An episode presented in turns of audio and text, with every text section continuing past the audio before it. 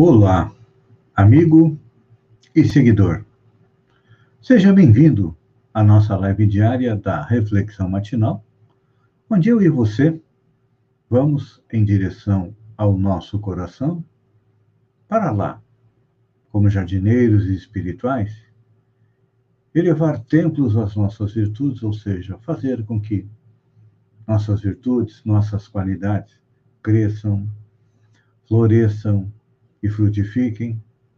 Por isso, precisamos regá-las com boas ações para que nos levem à felicidade. E, ao mesmo tempo, como nós ainda temos a sombra, nossos vícios, nossos defeitos, precisamos cavar masmorras a eles, ou seja, diminuí-los passo a passo até conseguirmos extirpá-los. É um trabalho longo, é uma jornada árdua, que não começou nesta encarnação, começou quando nós entramos no reino nominal, vindo do reino animal, onde em nós imperavam os instintos. Agora, temos esse trabalho de desenvolver nossa inteligência e nossa moral. E é isso que fazemos diariamente, com a postura de aprendiz, ou seja, abertos ao novo ou abertos a colocar em prática aquilo que parece novo, mas não é. O que Jesus disse há dois mil anos atrás: ama a Deus e ama teu próximo.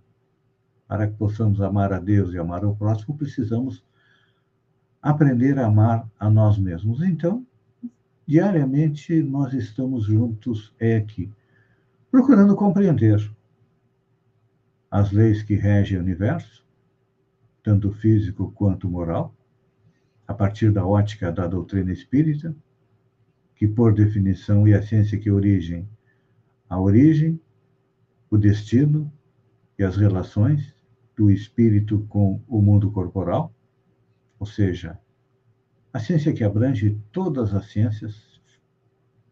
E aí vamos seguindo em frente, dando a cada dia um passo em direção à felicidade, porque a partir do momento que nós compreendemos as leis divinas, as leis naturais, é claro que nós vamos indo com destino à felicidade. Não vamos chegar nela nesta encarnação, não. Nós estaremos mais próximos é, do nosso destino, porque já aprendemos a respeito da lei de adoração, da lei de trabalho, da lei de produção, de reprodução, da lei de conservação, encerramos ontem, e hoje nós entramos numa lei difícil da gente compreender, que é a lei de destruição. E Kardec também tinha as mesmas dificuldades que nós temos e questionava. No Livro dos Espíritos, pergunta 728. É a lei da natureza a destruição? Olha só, Kardec percebia aquilo que Lavoisier disse, nada se perde, nada se cria. Tudo se transforma através do que? Da destruição. E a resposta dos espíritos foi: preciso é que tudo se destrua para renascer e se regenerar. Porque o que chamais de destruição não passa de uma transformação, que tem por fim a renovação e a melhoria dos seres humanos. Então, aquilo que nós vemos como destruição. Por exemplo, hoje, nós estamos passando pela pandemia da coronavírus. Tem destruído inúmeras vidas. Só no Brasil, podemos dizer que destruiu mais de em torno de 450 mil famílias e contaminou em torno de 16 milhões de pessoas.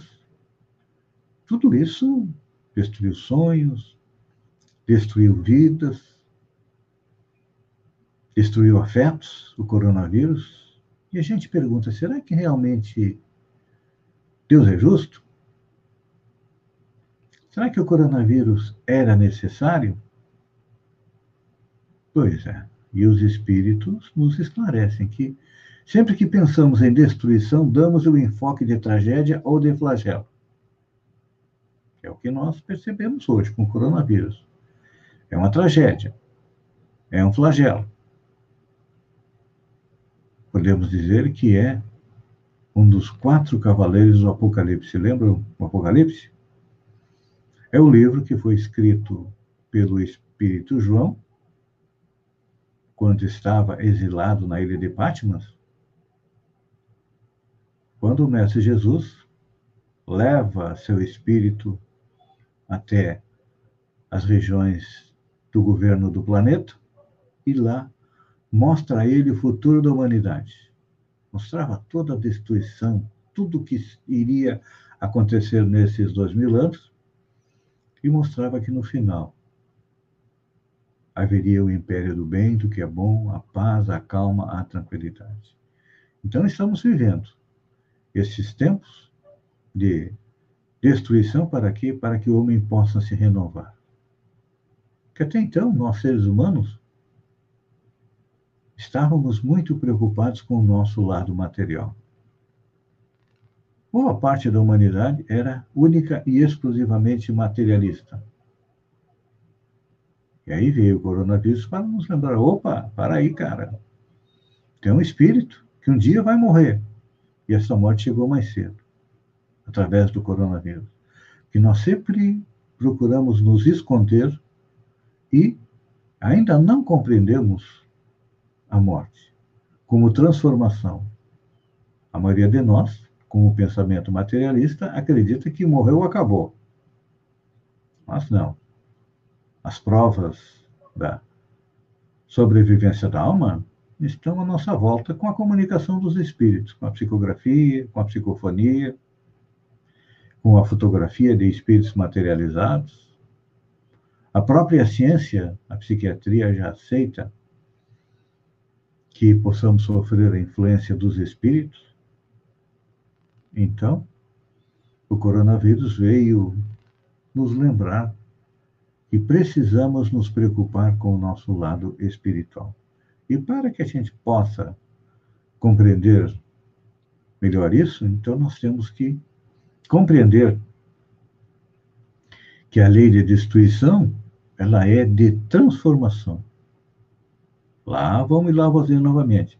Nada se perde, nada se cria, tudo se transforma. Por quê? Quando retornamos à pátria espiritual, nosso corpo é enterrado e os elementos que o compõem vão formar novos elementos na economia do universo. Nada se perde. Tudo se transforma. E o espírito não morre, o espírito continua vivo, crescendo, trabalhando, evoluindo. Vou fazer um parênteses aqui para mandar um abraço para o meu amigo primo, Chiru Roger Pereira, motorista da Prefeitura de Sombrio, que está sempre cumprindo seu dever, e é um cara alegre, que eu tenho uma paixão por ele. Então, voltando para a nossa reflexão de hoje, a lei de destruição é necessária para que tudo renasça e se regenere. Assim dizem os espíritos. E se pensarmos na história humana, veremos que os grandes avanços deram-se após grandes destruições, ou seja, por guerras, calamidades ou mesmo por queda de estruturas políticas, culturais e religiosas. Não é assim? A Revolução Francesa destruiu a monarquia e nos trouxe o quê? A democracia, que ainda não conseguimos compreender plenamente, porque nós simplesmente pensamos em termos dos nossos direitos, que a maioria de nós esquece os nossos deveres. Por exemplo, estamos passando pelo processo da CPI do coronavírus. Lá, quem vai prestar depoimento se compromete em dizer a verdade. Fala a verdade? Não, mente. E é claro que, se não forem atingidos pela lei dos homens, estão fatalmente incursos na lei divina, que dá a cada um segundo suas obras. Então, eu tenho pena destas pessoas que estão prejudicando o nosso país nas suas próximas encarnações. E devemos pensar nisso, porque as leis divinas estão aí, e à medida que nós vamos as compreendendo, nós temos o dever de cumpri-las. porque é elas que vão nos trazer a tão sonhada felicidade. Pense nisso, amigo seguidor. Enquanto eu agradeço a você, um beijo no seu coração e do meu amigo Chiru. E até amanhã, no amanhecer, com mais uma reflexão matinal. Hoje está nublado, mas espero que tenha ajudado a acender o sol dentro do seu coração. Um beijo no coração e até amanhã, então.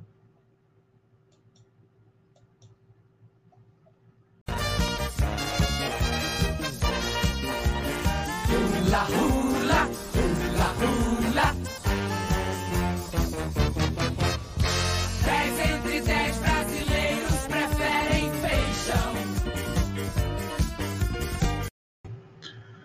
Olá, amigo e seguidor.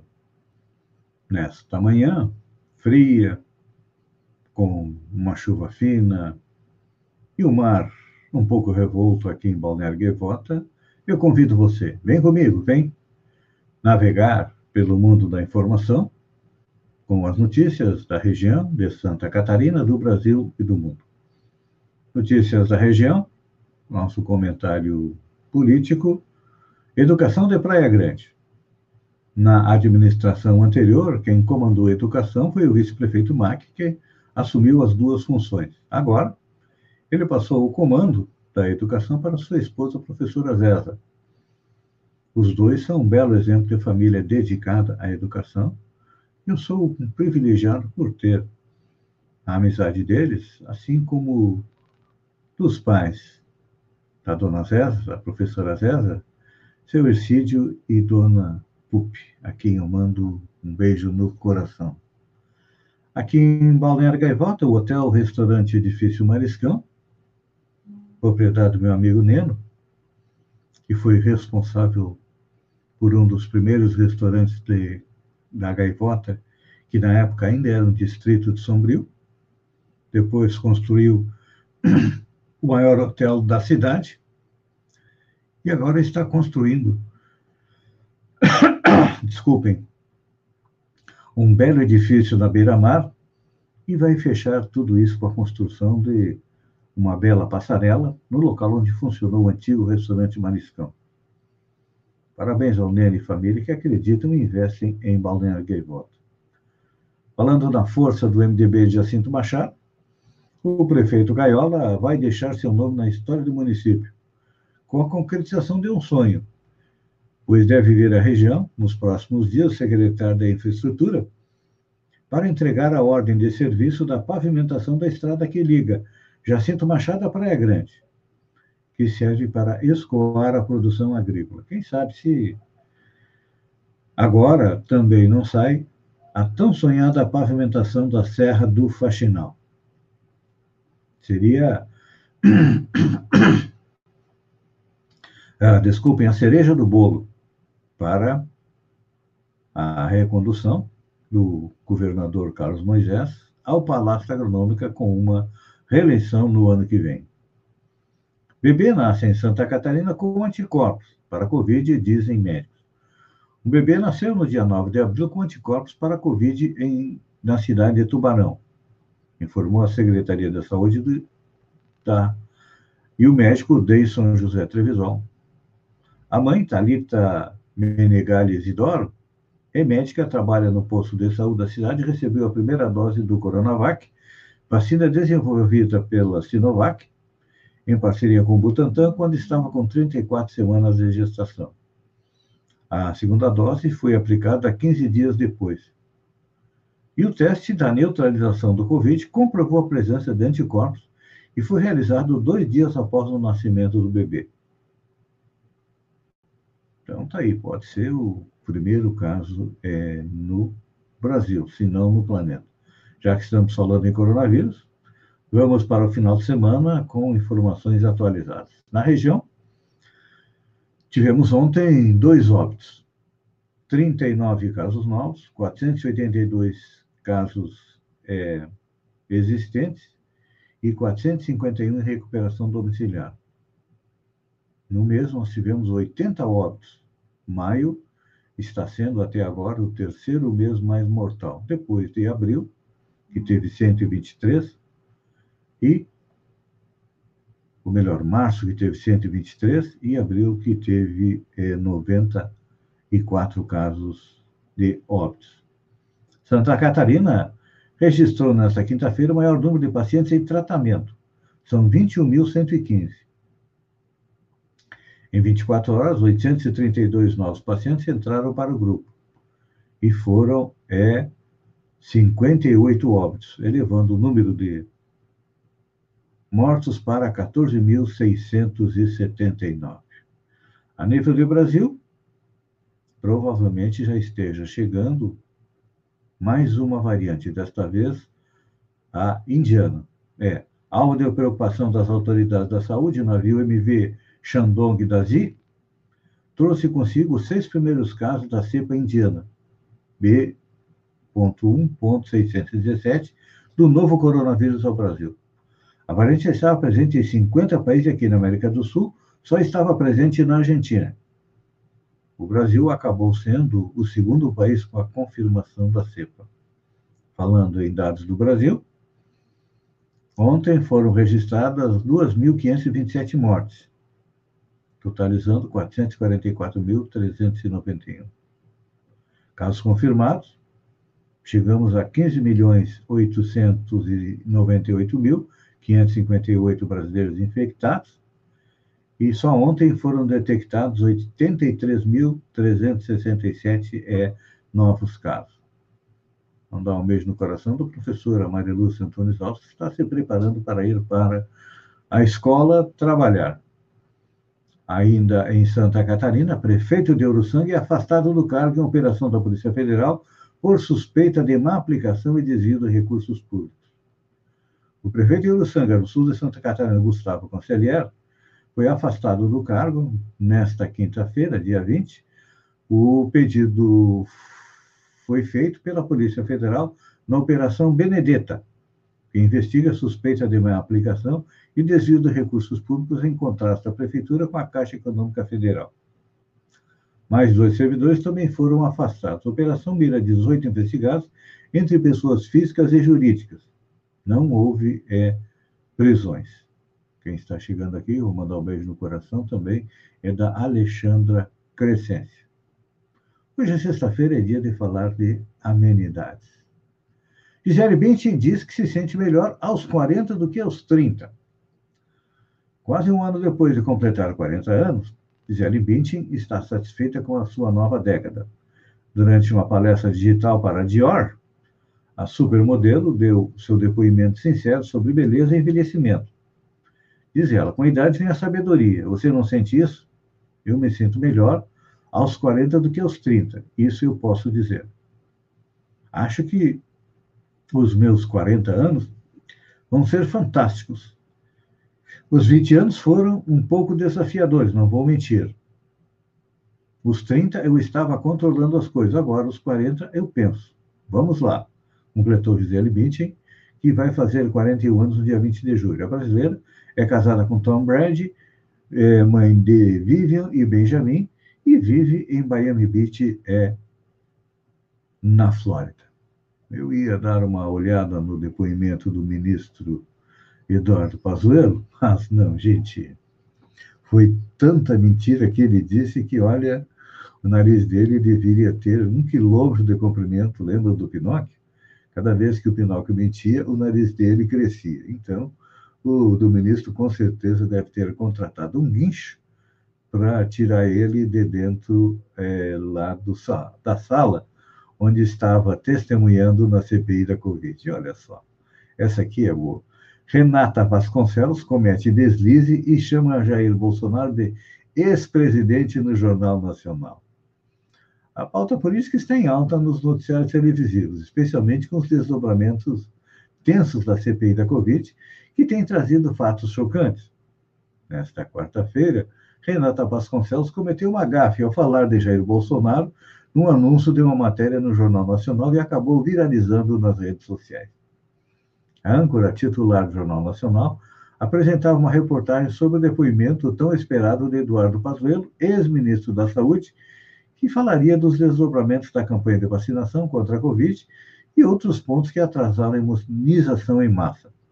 Renata acabou se confundindo ao falar do presidente da República e cometeu um ato falho bastante curioso. Disse ela: a, sessão, a sessão foi tensa, teve discussões. Pazuello irritou os senadores por tentar blindar o ex-presidente. Aí ele corrigiu o presidente Bolsonaro e foi chamado de mentiroso. Com o resultado, o termo ex-presidente e o nome da jornalista e do político foram parar na lista dos assuntos mais comentados do Twitter. Logo após, na noite da quarta-feira, dia 19. Renata Vasconcelos chamou o Bozo de ex-presidente. Foi sem querer ou proposital, não importa. Importa que eu amei, declarou uma internauta que se divertiu com a confusão. Outra colocou. Renata está antecipando os fatos. Isso sim é que é jornalista. Não bastasse a beleza da afeição e o encanto da voz, fez parecer um sonho que se concretize, disse outra pessoa, desejando que isso foi verdade. É, outra, a atriz Leandra Leal, tweetou o seguinte: o ato falho da Renata, chamando Bolsonaro de ex-presidente, representa mais o Brasil do que o carnaval e a caipirinha.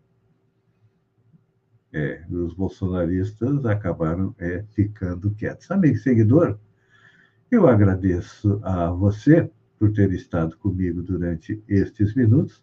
Fiquem com Deus e até segunda-feira, às sete horas, com mais um Bom Dia com Feijão. Um beijo no coração. Olha, final de semana, por favor, se beber, não dirija. E se sair, use máscara e respeite os protocolos da saúde. Um bom fim de semana e até segunda-feira.